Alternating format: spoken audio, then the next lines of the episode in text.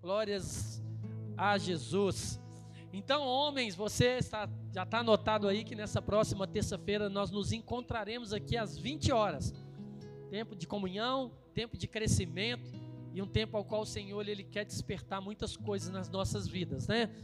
E queridos, eu queria que você abrisse sua Bíblia lá em 1 Coríntios.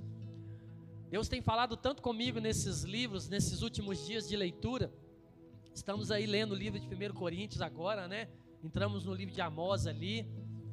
Também já estamos ali no livro de 1 Reis, já ali quase finalizando primeiro Reis, já indo para segundo Reis. E glória a Deus, já temos aí seis meses de leitura da palavra juntos, né? Começamos no dia 1 de janeiro e nós vamos finalizar ali no dia 31 de dezembro com a leitura completa juntos, né? Aqueles que abraçaram, entenderam o que era para ele. E queridos, e Deus tem falado tanto. E hoje nós estávamos aqui vendo tantas coisas, falando das coisas espirituais, daquilo que Deus está fazendo no nosso meio, daquilo que Deus tem nos proporcionado. E a gente tem visto uma diferença daqueles que têm andado de forma natural, daqueles que têm andado de forma sobrenatural, forma espiritual. Queridos, a nossa vida, nós sabemos que nós somos um ser completo, né? Nós somos um espírito, habitamos em um corpo e temos uma alma. Então todos nós somos assim. Né? Então nós somos um ser completo e nós precisamos de cuidar dessas três áreas, dessas três partes da nossa vida. E a gente também já aprendeu tantas coisas aí da importância dos membros que formam o corpo. Ontem eu estava lá em casa lá, eu fui pegar o Prestobava, estava dentro de uma bolsinha lá sem a tampinha. Eu enfiei o meu dedo lá assim, mas cortei, mas que doeu. Mas engraçado que a dor não era no dedo, estava na cabeça. A minha mente estava sentindo a dor, o corpo inteiro estremeceu por causa de um cortezinho no dedo. E o sangue saindo, porque não parava de sair sangue, eu colocava um algodão, segurava, segurava, segurava, depois sangue saía de novo. E numa ponta de dedo, gente, como que incomoda. Qualquer coisa que você faça, você mete o dedo no, lugar e dói. Essa madrugada, na hora que o meu celular despertou, deixa ele na beirada da minha cama assim. Eu fui pegar o celular, a primeira coisa que eu coloquei no chão foi o dedo machucado. Hum, mas eu pulei da cama. Eu acho que foi até estratégia de Deus para mim não ficar dormindo, porque doeu. Eu levantei daquela cama assim, ai, ai, ai, ai, ai, ai, ai, ai, um cortezinho desse tamanhozinho. E para a gente entender como que nós somos na igreja. Quando as pessoas elas não entendem essa importância que elas têm no corpo, né? Eu sou membro. Então, se acontecer alguma coisa comigo, o corpo inteiro sente. E quando a gente fala sente, sente mesmo, querido. No mundo espiritual, todo mundo sente. Não acha você que você não tem nada a ver com a vida do irmão que está do seu lado, não, que tem, nós estamos conectados. Então, se o seu irmão está em pecado, você está junto. Você está ali, ah, pastor, então eu não vou viver em santidade mais não, porque eu fico vivendo santidade e o irmão peca vem sobre a minha vida, queridos. Não é esse o pensamento de uma pessoa espiritual. Esse é o pensamento da pessoa natural, daquele que é carnal, daquele que pensa assim: ah, já que o meu irmão está fazendo e está me afetando, então eu vou fazer também. Estou perdendo a oportunidade de fazer coisas aí que eu queria, porque fala que não pode, mas está vindo para mim do mesmo jeito. Então são escolhas, querido. E Coríntios, livro de Coríntios, a gente vê em todo momento falando sobre isso. E ali no, primeiro livro de Coríntios, no capítulo 1, versículo 18, né? Fala da mensagem da cruz. 1 Coríntios, capítulo 1, versículo 18, ele fala assim: certamente, certamente, olha, uma afirmação isso, não é uma dúvida, não é eu acho. Fala assim: certamente a palavra da cruz é loucura para os que se perdem, mas para nós que somos salvos, poder de Deus. Então é uma afirmação de que a palavra que traz mesmo a cruz, ela é para aqueles que não são salvos, loucura. Quantas vezes as pessoas falam assim: ah, você é louco, cara, você vai para a igreja, você fica perdendo seu tempo, você está jejuando, você está fazendo isso, ah, você não vai para as festas, você não aproveita, você não curte. As pessoas falam assim para a gente. Por isso que é loucura para eles, porque as pessoas entendem que ser crente é algo chato. Essa vida monótona de ir para a igreja, ficar ali, não tem nada, vocês não fazem nada, só carregando Bíblia para cima e para baixo. Já cansei de ouvir isso de pessoas falando para mim. E eu falo assim, eles não sabem de nada. Porque quem falou que vida de crente é isso? Vida de crente é vida de relacionamento com o Senhor. Querido, não tem ninguém mais importante na face dessa vida nossa do que Jesus. E você tem uma oportunidade de relacionar com Ele. Isso nunca pode ser monótono. Monótono é às vezes, às vezes em sentar com pessoas que não edificam a nossa vida, que você tem que sentar ali, pessoas que só, só liberam palavras de maldição, que só reclamam. Você fala assim, nossa, eu tenho que ficar nesse lugar ainda. Mas quando você sai da sua casa, quando você vai para o seu quarto, quando você levanta de madrugada, quando você fala assim: opa, a igreja está no propósito sete dias de oração pelos filhos, estou junto, estou dentro, glória a Deus. Aonde que tem tristeza nisso? Para mim não tem, mas para muitos tem. Ah, não, não dou conta. Eu não posso levantar de madrugada porque eu trabalho no outro dia. Eu também. Também trabalho no outro dia. E eu confesso para vocês, quanto mais eu levanto de madrugada, menos cansado eu fico durante o dia. Porque é vida com Deus, queridos. É o que eu falei, é corpo, alma e espírito. Se você não anda alinhado e bem, você não consegue experimentar aquilo que Deus tem. E aí nós já começamos a falar sobre isso. É loucura para muitos. E infelizmente, muitos dentro da igreja ainda vê como loucura. Por quê? Porque ainda está vivendo dentro dessa palavra que fala, certamente a palavra da cruz é loucura para os que se perdem. Quantas pessoas estão se perdendo dentro das igrejas, queridos? Quantas pessoas? É igual eu falei, esse retiro aí. Se a gente for olhar em termos de hoje, economicamente falando, você fala assim, nossa, R$ 1.200 é muito dinheiro. Dá para fazer tantas coisas. Dá, dá para viajar aí. Viajar que eu falo é comprar uma viagem, né? Dá para você gastar tudo lá. Dá para você comprar roupa, dá para você ir num lugar top aí para você comer bem, dá para fazer tantas coisas. Mas aí vai aquilo que é prioridade na sua vida. Eu estou indo ali para me investir na minha vida espiritual, eu quero mais de Deus. O que vale R$ 1.200 na presença do Senhor? Aí você pode falar assim, mas eu não tenho, eu também não. Vou, fui pela fé, passei lá no cartão de crédito, falei, Senhor, dividi de 12 vezes lá, queridos. Falei, a provisão vem do Senhor. Me dá saúde para me continuar trabalhando, porque eu sei que se eu dividir 1.200 por 12 aí, é só eu parar de um domingo sair numa pizzaria, parar de gastar alguma coisinha aí que paguei. E vou sair dali fortalecido. Mas a gente não quer investir nas coisas espirituais, por quê? Porque a gente acredita que as coisas espirituais têm que ser de graça. Porque a igreja por que, que a gente não vai na pizzaria e fala assim: me dá de graça essa comida aí? Não vai. Mas para Deus a gente quer. Estava conversando com o Alexandre ali, a gente estava compartilhando. Toda vez que a gente lava a igreja é a mesma coisa, né, Alexandre? A gente conversa, conversa, conversa, conversa e fala assim: meu irmão, glória a Deus que nós viemos. Nós viemos, convoquei a igreja, veio sete pessoas, uma igreja de 200. Glória a Deus. Lá vamos, está limpinha a igreja aí, ó.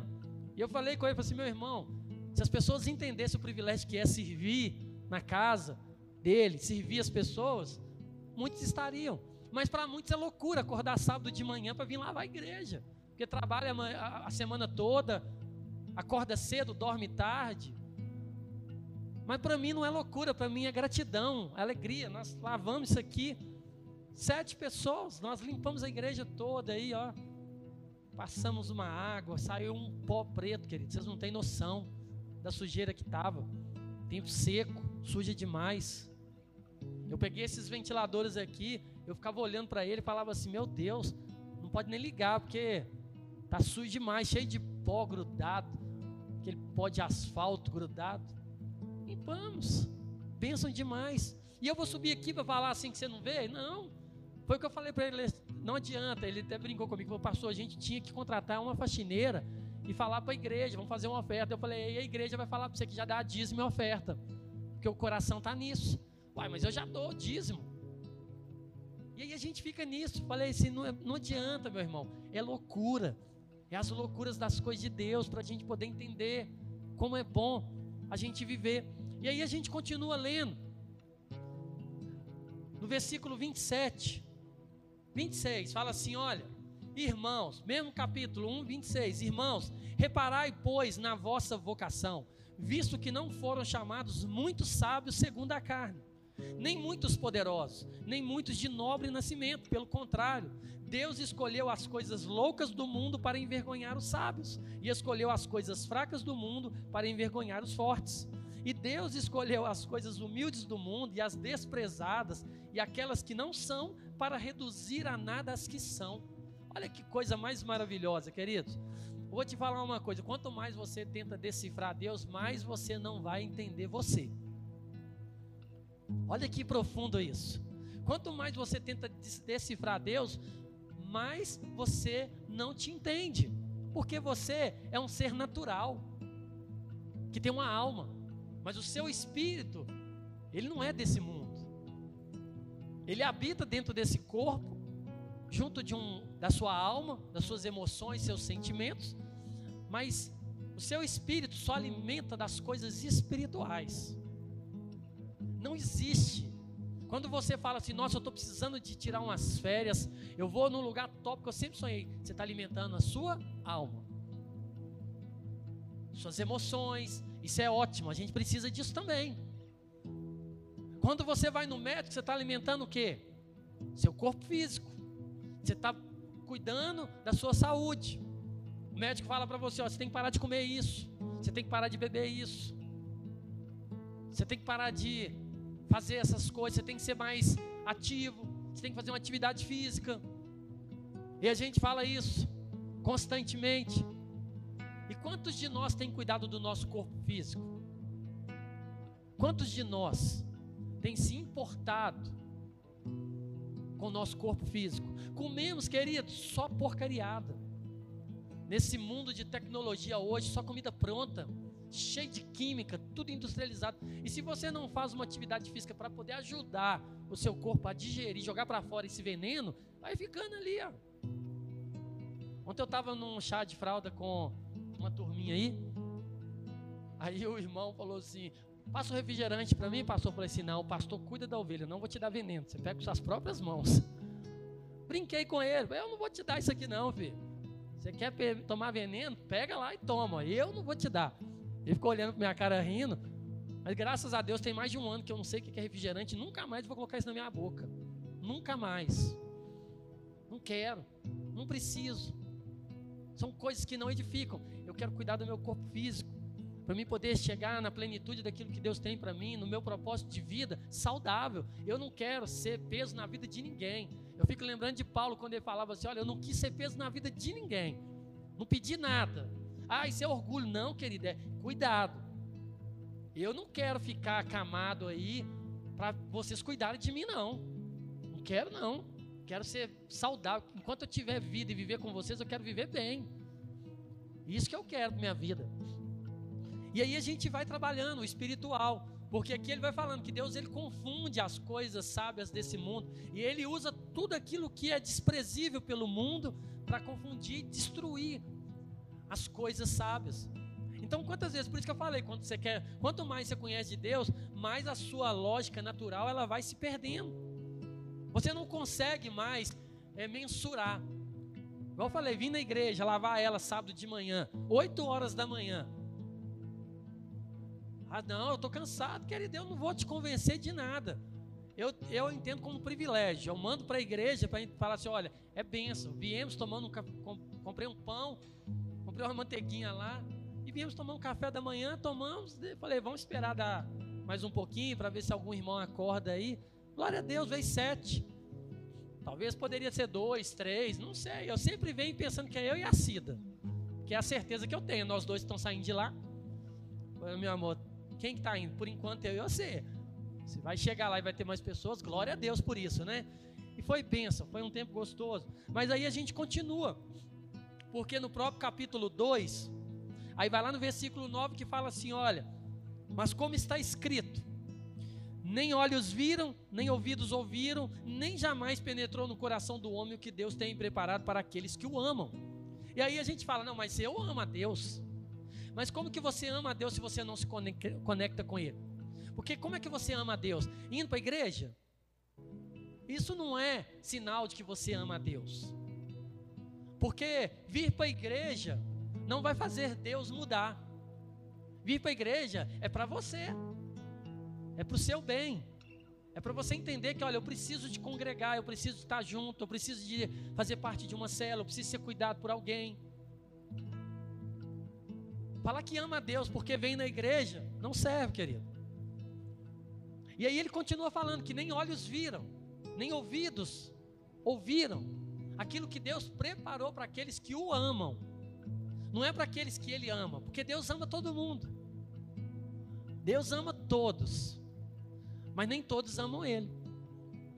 Porque quando o nosso coração ele entra nessa guerra da gente não querer fazer, da gente não querer estar, da gente não querer participar, mostra que nós estamos vivendo uma vida natural. Porque quem que reivindica sono? É o espírito ou é a alma? Quem? Hã? A alma, seu corpo. O seu espírito nunca dorme. Espírito não dorme, querido. Aí as loucuras, quem começa a falar, as pessoas começam, mas como é que é esse negócio? Espírito não dorme, não. Hein? Quem dorme somos nós, nosso corpo repousa lá, descansa. Quando a gente está dormindo, os nossos órgãos estão todos trabalhando, tudo funcionando ali, ó. Seu coração não para porque você dormir, não dorme. Então a sua alma está ali também. Então deu para entender que a gente precisa de avaliar num todo, um contexto, que nós não somos só aquilo que a gente vê. A gente é espiritualmente falando, a gente a Bíblia fala que o Senhor nos deu o espírito. O espírito quando nós morremos volta para ele. Todo espírito volta para o Senhor. Nenhum espírito vai para o inferno. Todo espírito volta para o Senhor. A Bíblia fala isso. Mas a alma, ela vai para o céu, vai para o inferno. O corpo vai virar pó. Os bichos vão comer. E vai ser o natural.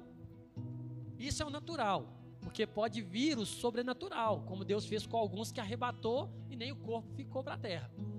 Mas o natural é todos nós passarmos por esses processos. E aqui, quando ele fala isso, que nem olhos viram, nem ouvidos ouviram, aquilo que Deus preparou para aquele que os ama. Aí a gente vai mais um pouquinho, no versículo 12 aí do capítulo 2. Ora, nós não temos recebido o Espírito do mundo, e sim o Espírito que vem de Deus para que conheçamos o que por Deus nos foi dado gratuitamente. Versículo 13: Disso também falamos, não em palavras ensinadas pela sabedoria humana, mas ensinadas pelo Espírito. Olha que aqui está falando do Espírito Santo de Deus agora. Ele está falando que nós também falamos não em palavras ensinadas pela sabedoria humana.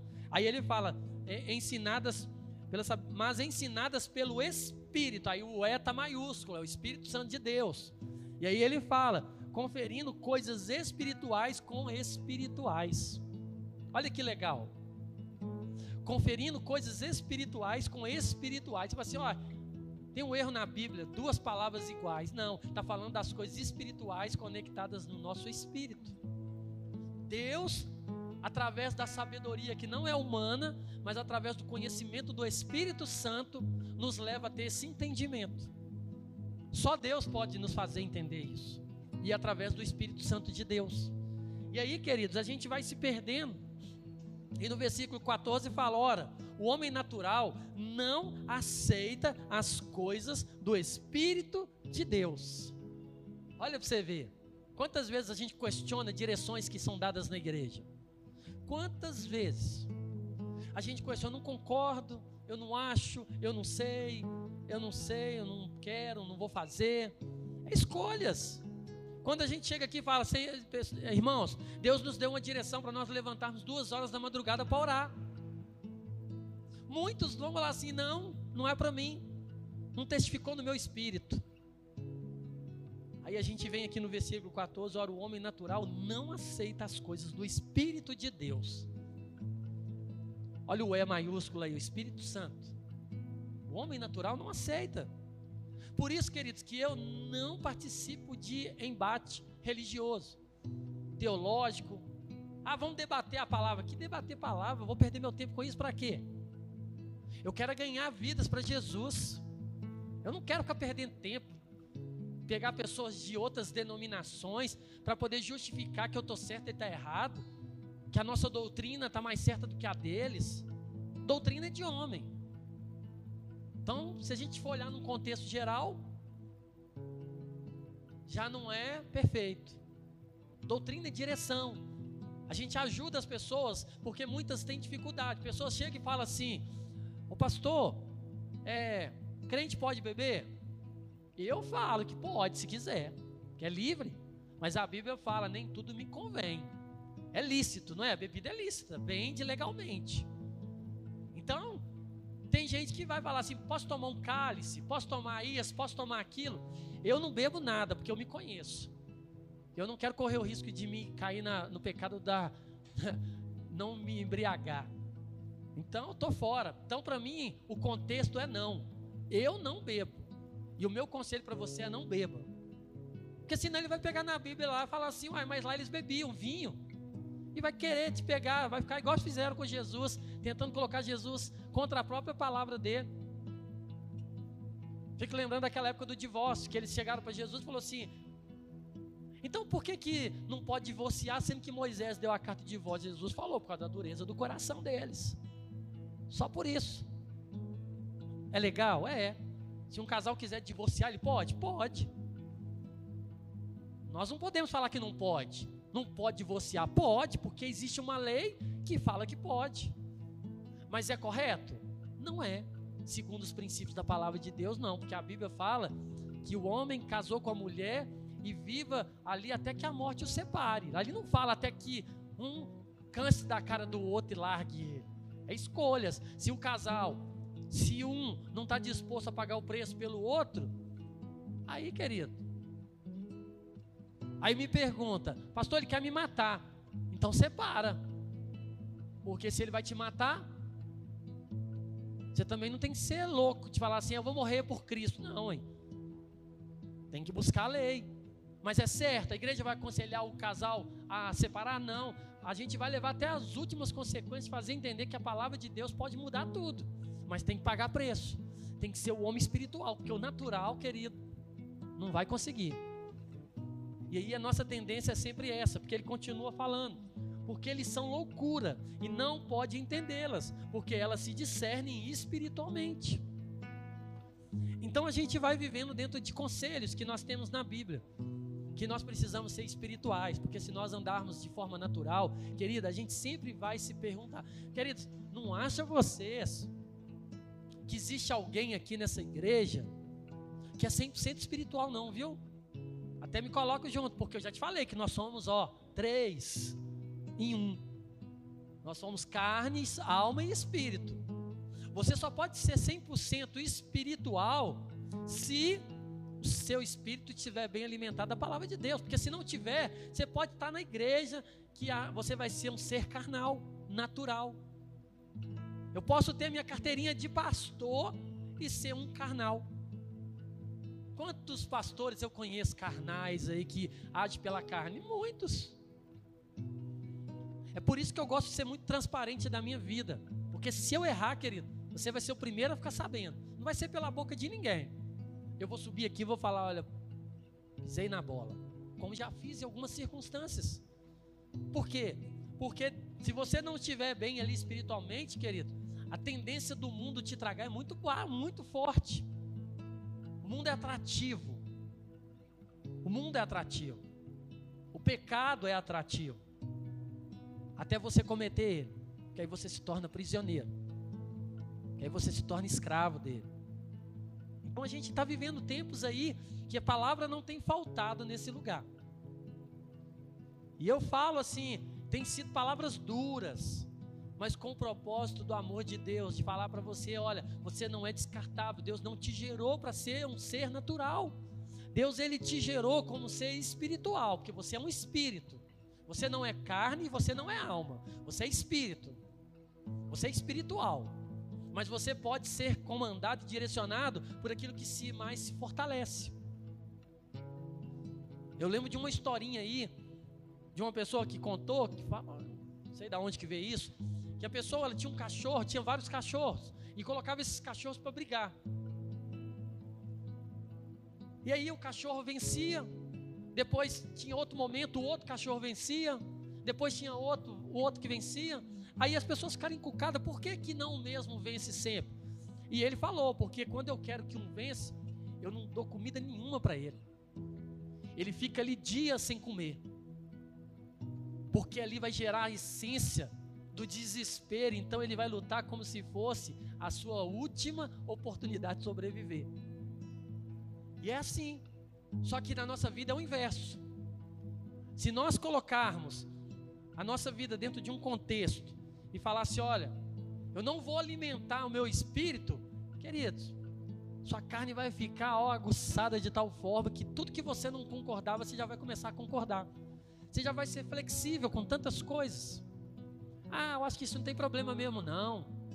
Ah, eu acho que isso aqui, bobeira, vivi a minha vida toda, eu acho que isso é muito radicalismo, não tem nada a ver, não. E a gente vai começar a fazer isso. Por isso que eu falei: quanto mais perto de Deus, menos de você você vai ter. Mas quando você está sendo muito você, querido, pode avaliar. Avalie a sua vida de caminhada.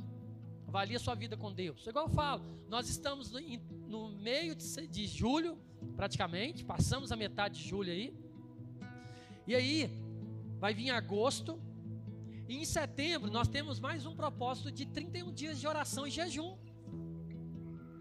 O Senhor já nos deu direção. Seriam quatro processos no ano. Então foi lá, a gente vai caminhar lá. Foi janeiro, foi março, foi junho, eu acho. Vai ser setembro e dezembro. E a gente precisa de 31 dias, pastor, 30 dias acordando de madrugada. É escolha. Ah, mas você é pastor? Sou pastor. Mas o pastor, querido, ele não muda a minha vida em nada. É só um PR que colocaram lá depois do meu nome, porque o meu nome é Carlos. Meu nome não é pastor. As pessoas têm a, a forma errada de chamar as pessoas, né? O pastor, o pastor, o pastor. E a gente vai, tem gente que vai se apresentar, qual que é o seu nome? Pastor Carlos. Tá errado. Quando alguém pergunta meu nome, eu falo, meu nome é Carlos. Meu nome não mudou. Esse título, ele não entrou na minha identidade. Ele simplesmente foi um cumprimento de um chamado. Não me fez ser diferente.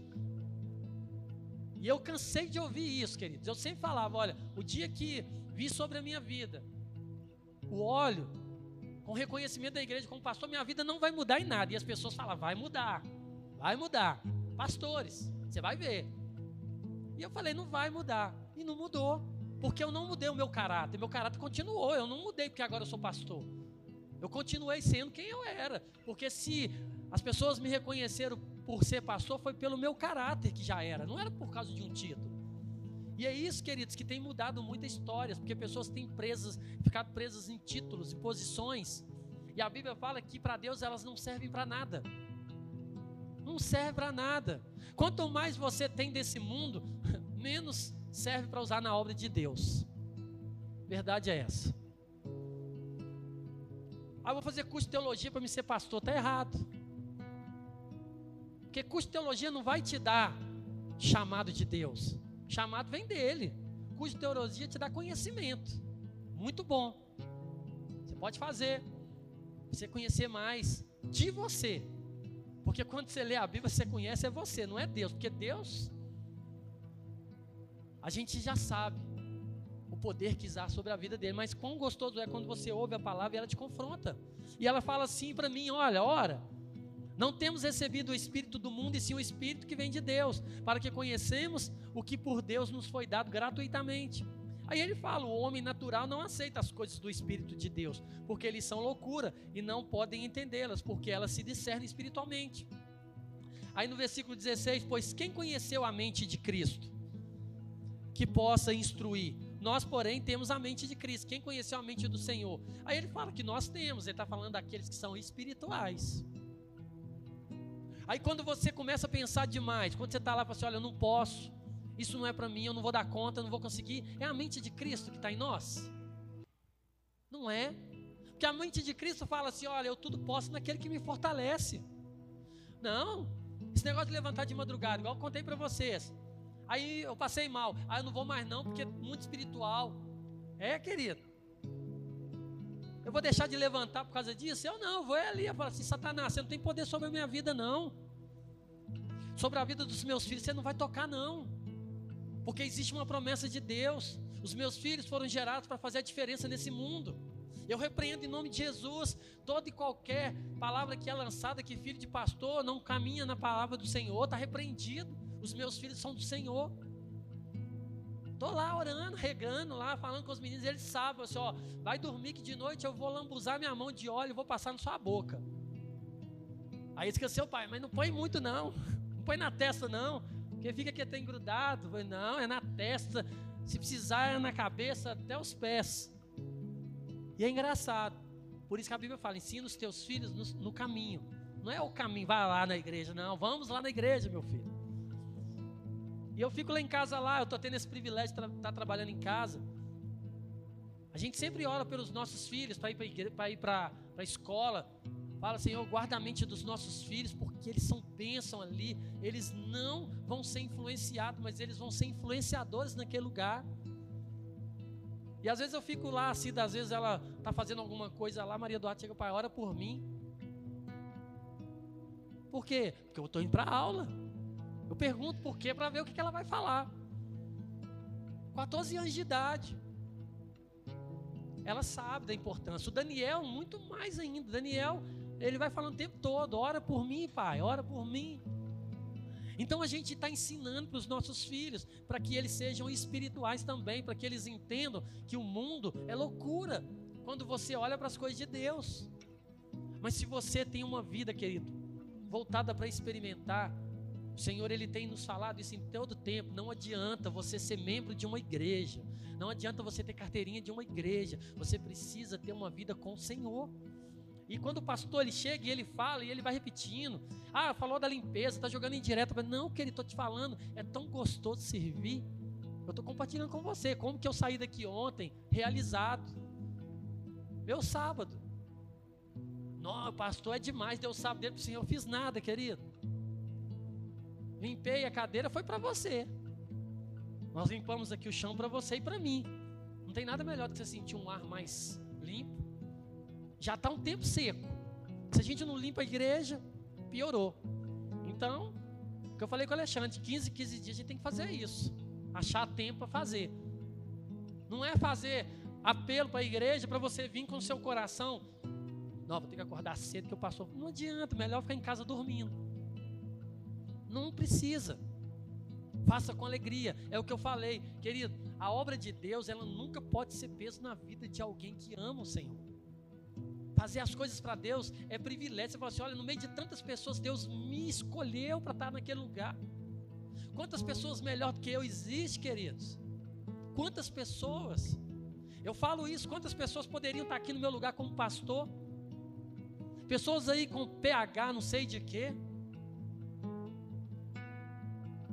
Deus conhece o coração das pessoas. Deus ele está procurando pastores que se importam com vidas. E olha, queridos, que eu estou falando para você que ainda procurando ser o mais próximo de vocês, ainda a gente escuta pessoas falando, porque eu falei aqui no início, que nós somos distantes. Nós somos distantes de quem? Várias pessoas aqui, ó. Igual eu falei, perguntei ao pastor Quer, porque às vezes era só comigo, né? Pastor Quer, quantas pessoas te ligam pela semana? Ninguém. Liga os clientes, né? Querem cortar cabelo. A gente não aproveita. A gente não aproveita. O pastor, deixa eu ir na sua casa. Não. Aí fica assim, não, o pastor não me chama para ir na casa dele. Queria chamar a igreja toda. Mas onde ao menos fica na minha casa. Como é que eu vou te chamar para ir lá? Quer me achar? É você vir para a igreja. Você vai me ver aqui. Se você for lá na minha casa lá, você vai ter dificuldade de me encontrar.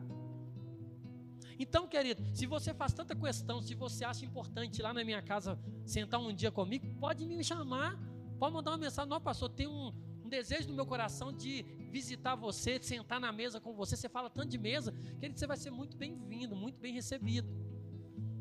E da mesma forma, ah, pastor, você não faz lá em casa. Eu estou devendo visitas aqui para pessoas aqui, querido, porque eu não estou dando conta. Eu preciso de ir. Agora eu, pastor Keck, nós já estamos alinhando lá. Para a gente começar a fazer umas visitas surpresa. Bater na casa do irmão, né, pastor Keck? O que aconteceu? O que, que eu fiz? Nada, vim aqui te ver.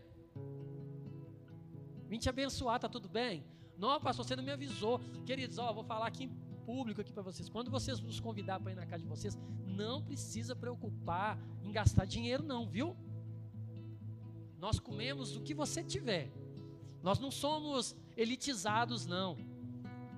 Se você fizer caviar para mim lá, eu nunca comi, mas eu experimento. Mas se você fizer um, um feijão com farinha e é o que você tem, eu vou comer com você ali, ó. A maior alegria.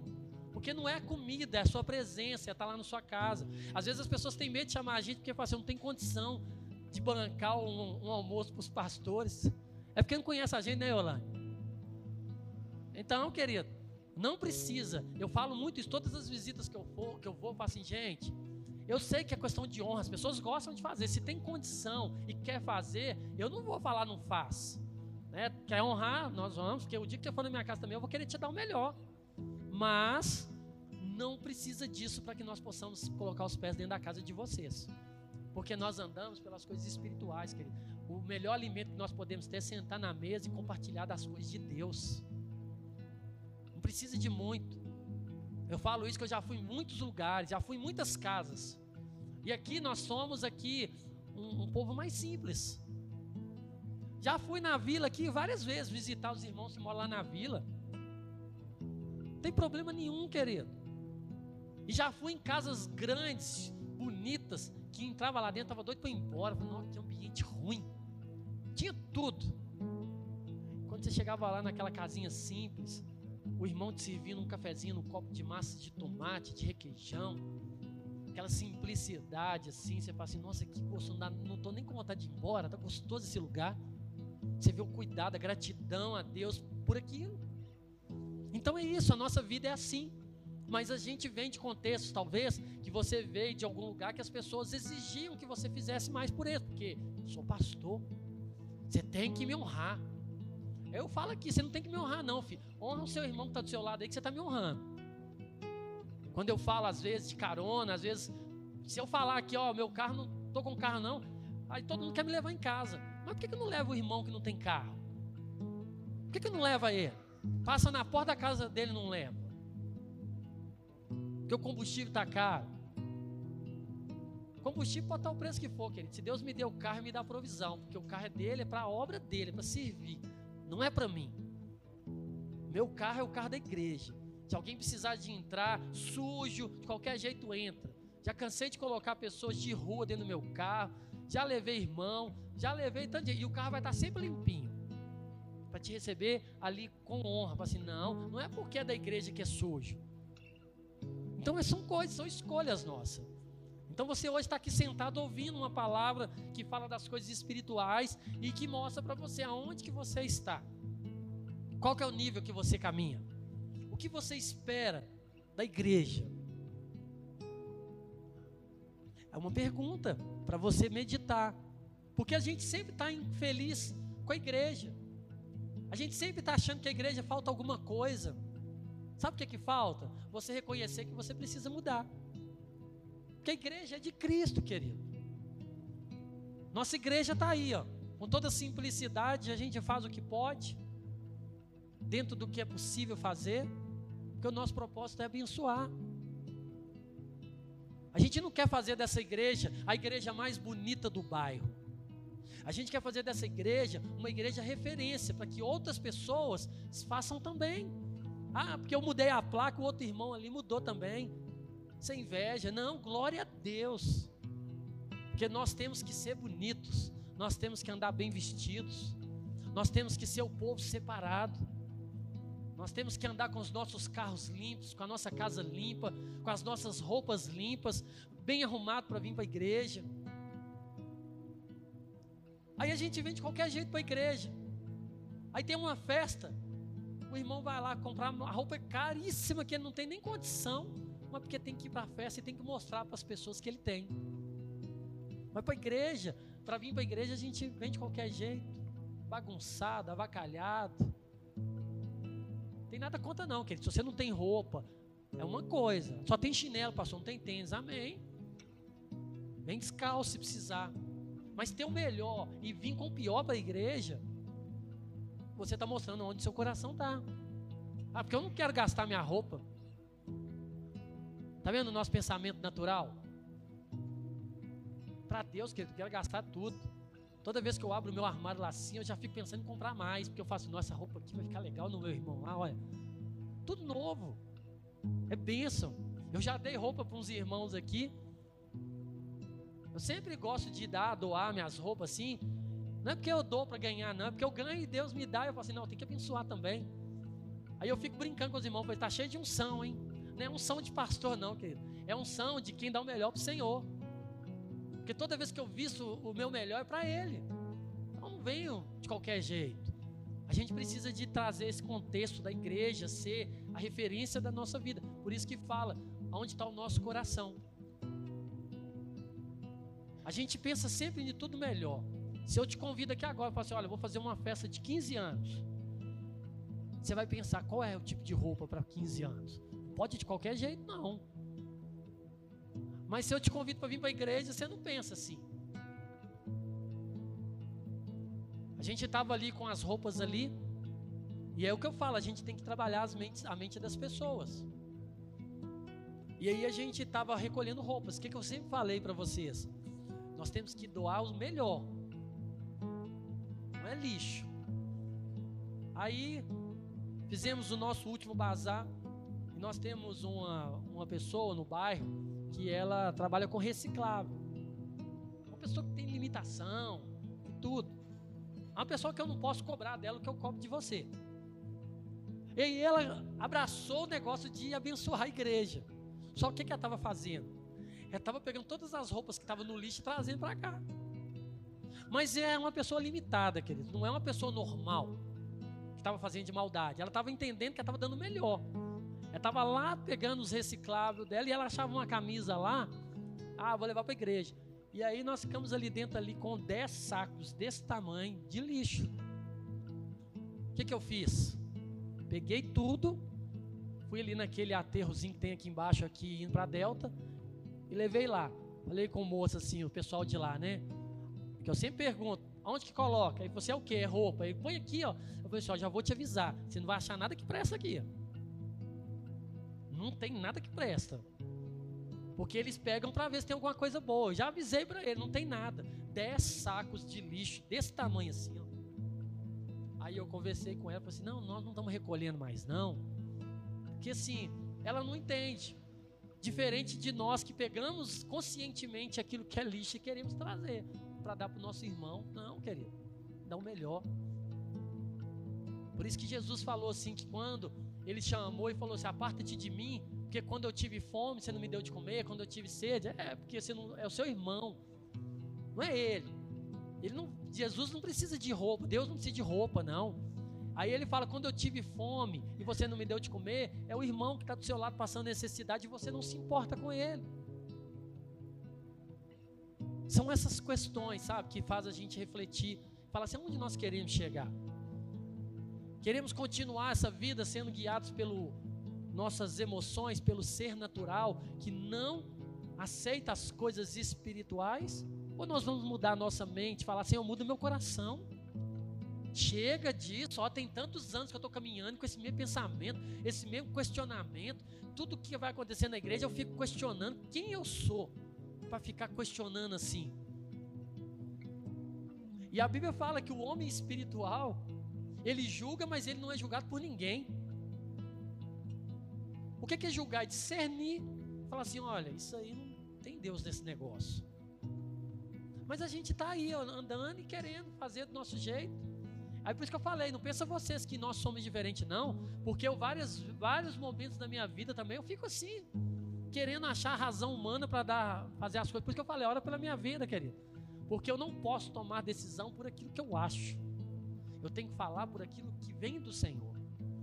E é essa a nossa vida. Não é porque eu sou pastor, deveria ser para todos nós que estamos aqui e um dia levantamos a mão e aceitamos Jesus como o único e suficiente Salvador da nossa vida parar de ficar nos importando com coisas que Deus fala que não vale nada, que é reduzido a pó. Para a gente andar nas coisas espirituais que tem valor eterno. Ninguém vai roubar de você, querido. Nós temos dado a nossa vida por coisas que não que vão ficar aí, mas não queremos investir. O que você tem dado de alimento para o seu espírito? Tem pessoas que não querem vir para essa igreja mais porque fala que aqui ora demais. Glória a Deus. Ah, não, agora está um negócio de levantar de madrugada. Esse negócio de ler a Bíblia toda em um ano. Já li. Já li a Bíblia já, pastor. Uai, você acha que é o suficiente? Porque a Bíblia fala ali para a gente fazer memória dele até que ele venha, né? Se você acha que você leu a Bíblia uma vez já é o suficiente, avalia a sua mente. Ah, de novo. Ah, na época de frio tem que levantar de madrugada, na época de calor também você não quer levantar. Tá chovendo, pastor. Mas está com sol, também não dá.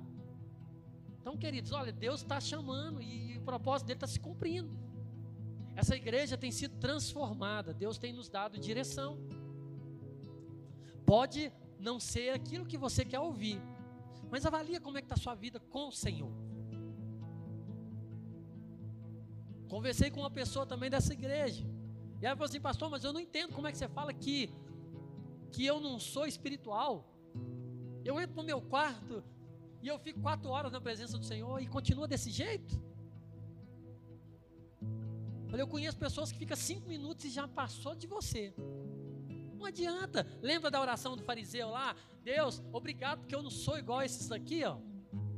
Aí chega o outro lá, Deus me perdoa porque eu sou um miserável pecador. E o que, que Deus falou? Que é a oração daquele ali que tem eficácia. Porque enquanto você acha que você é melhor, melhor do que alguém, querido, não é por tempo. Não adianta você ficar quatro, cinco horas dentro de um quarto se você não permite o Espírito Santo mudar a sua vida. Eu não fico quatro horas no meu quarto. Não cheguei nesse nível. Não consigo. Mas o tempo que eu tenho, querido, eu procuro fazer dele um, um tempo eterno ali na presença do Senhor. Saio ali abastecido, falo assim: olha, o combustível está cheio. Eu vi um vídeo ontem rodando aí nessas redes sociais aí, eu não ouvi, só vi. Um cara tava enchendo o tanque do carro dele lá, parece que abaixou o combustível. E o cara falou, já encheu, não quero mais. O cara foi, tomou a bomba de combustível lá do frentista e apertou e o combustível começou a derramar no chão mesmo, aquele tanto de gasolina derramando. Falei, esse cara é louco. Mas Deus está procurando louco assim. A gente precisa de ser cheio assim. Do pastor falar assim: terminou o culto. Não, não, não vou embora não. A gente fica assim, nu, já vai dar duas horas que eu estou aqui, esse pastor está falando demais. Duas horas. Querido, você acha que para a gente é fácil ficar aqui falando, a garganta fica seca. Você fica assim, nossa Deus, deixa eu economizar minha voz, que amanhã tem que subir ali para pregar. Não é fácil não, querido. Principalmente falar daquilo que não é seu, porque falar daquilo que eu domino é fácil. Eu trabalho na área de departamento pessoal, tem vinte e poucos anos nessa área. Querido, se for para me dar aula de departamento pessoal, não preciso pegar ali, não preciso pegar nada. Mas para me subir aqui, eu preciso da palavra. Preciso dela, preciso de acordar, preciso de dormir. A palavra que nós meditamos na semana passada, dia e noite, em todo tempo, imprimir ela no nosso coração. É isso. Eu creio que Deus ele tem selecionado pessoas que querem caminhar com Ele. Então nós vamos seguindo, nós vamos embora. Nós não vamos parar. Nós temos um alvo e o alvo é Cristo Jesus. E cada momento que vai passando, cada segundo que passa, não volta. Comecei o culto falando do meu pai lá, da dor de, de querer falar para minha mãe que ama, mas ela já morreu. Ela teve viva e ele não falou. Agora não adianta mais. A mesma coisa para Jesus, querido. A sua chance de mudar a sua vida é hoje que você está vivo. Porque um dia todos nós vamos nos encontrar com Ele. Mas nem todos aqui têm passaporte garantido para a eternidade com Ele. Por direito, todos nós temos um preço que foi pago. Mas por escolha, nem todo mundo vai querer. Ou então, não, vou viver a vida, vou curtir quando estiver chegando lá no final da minha vida, eu vou. Quem que sabe o dia do final da vida aqui? Ninguém sabe. São escolhas. Escolhas que nós fazemos. Fica de pé no seu lugar. Quero orar pela sua vida. Te abençoar para você ir para sua casa. Descansar. À noite nós estaremos aqui juntos, né? Mais uma palavra de Deus. Se você estiver em casa, querido, quiser vir, vai ser muito bem-vindo. É o que eu falei. Faça como aquele cara do posto lá que eu vi. Transporte de Deus. Não ache que o que você tem já é o suficiente. Ah, já fui na igreja de manhã. Amém. Se você estiver em casa lá, querido, não tiver nada para fazer, vem receber mais palavra. Vem ser cheio, vem se tornar um homem espiritual, para que o Espírito de Deus ele te direcione. Amém? Amém mesmo? Todo mundo acordado aí? Glória a Deus, né? Feche seus olhos, quero orar pela sua vida. Pai, muito obrigado por esta manhã, por esse tempo que nós passamos juntos aqui. Eu quero mesmo, Pai, colocar diante do Senhor tudo aquilo que nós vivemos e experimentamos, essa palavra, Pai. Uma palavra tão confrontadora, uma palavra tão simples, mas que nos leva a um nível de entendimento que nós precisamos avaliar a nossa vida, porque não estamos aqui para poder falar para as pessoas quem nós somos, mas o Senhor nos conhece e sabe daquilo que nós estamos vivendo, Pai. Por isso nós temos uma certeza nessa manhã, que nós tenhamos uma certeza, que o nosso coração seja consciente ao ponto de avaliar se hoje for o nosso dia de partirmos, se de fato nós temos vivido uma vida na tua presença, se de fato iremos viver na eternidade com o Senhor, porque não é pelo fato de estarmos aqui, mas é pelo fato de aonde está o nosso coração, Pai. E que o Senhor nos leve para nossa casa, assim como o Senhor nos trouxe, nos fazendo avaliar para que nós possamos alinhar nossa rota, Pai, porque tudo o que nós queremos é viver guiados pelo Teu Espírito Santo. Por isso nós te louvamos e te agradecemos em nome de Jesus. Amém. Glória a Deus, queridos.